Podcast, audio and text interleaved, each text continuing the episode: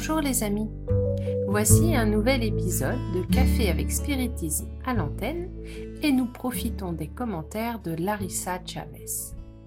Elle nous dit Notre étude d'aujourd'hui, tirée du livre À la lumière du consolateur, s'intitule Les petits aussi. Yvonne Pereira aborde un thème très éclairant à travers une expérience personnelle en précisant qu'il n'y a pas que les esprits de haute classe spirituelle qui sont capables de nous fournir des enseignements profitables et que nous pouvons aussi tirer de précieuses leçons de l'expérience de nos frères en souffrance.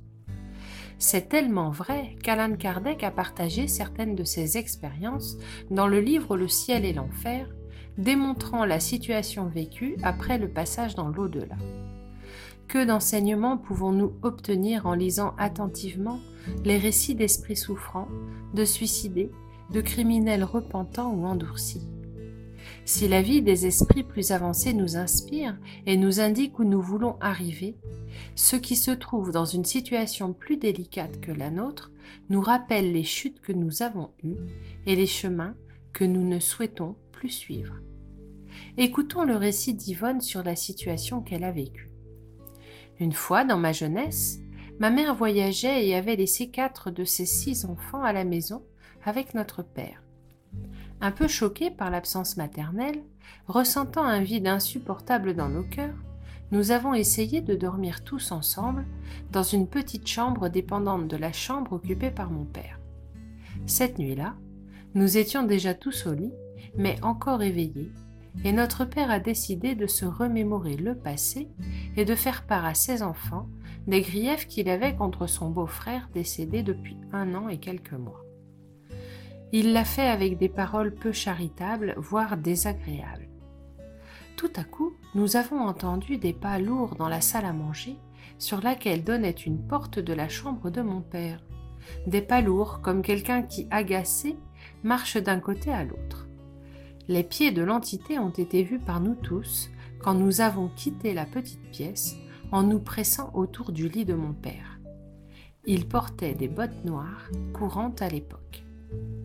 Nous avons alors entendu un murmure, la voix de quelqu'un qui parlait avec irritation, sans toutefois comprendre un seul mot, phénomène de voix directe, imparfaite, certainement parce que l'entité qui se manifestait n'avait pas le moyen d'organiser raisonnablement une gorge ectoplasmique pour pouvoir s'exprimer facilement. À ce moment-là, nous avons tous vu la figure matérialisée de l'oncle en question. La porte avait disparu et il était là, les sourcils froncés, vêtu de son habituel chapeau et pardessus noir que nous connaissions si bien. Mon père, médium doté de plusieurs forces psychiques, peu évangélisé, ne craignait pas les esprits tellement il y était habitué. Il les traitait d'égal à égal, et en vérité, il ne respectait que ses guides spirituels, bien qu'ils ne suivent pas toujours leurs conseils. Voyant la manifestation de l'esprit de son beau-frère irrévérencieux, il s'est écrié C'est bien que tu entendes ce que je dis de toi, Effrayés et attristés, nous nous sommes mis à prier, demandant l'aide d'en haut pour l'épisode regrettable et pour le communicant qui de toute évidence souffrait. Une fois la manifestation disparue, mon père s'est mis à tousser violemment, au point de presque perdre connaissance. Il a toussé toute la nuit, personne n'a pu dormir et se reposer.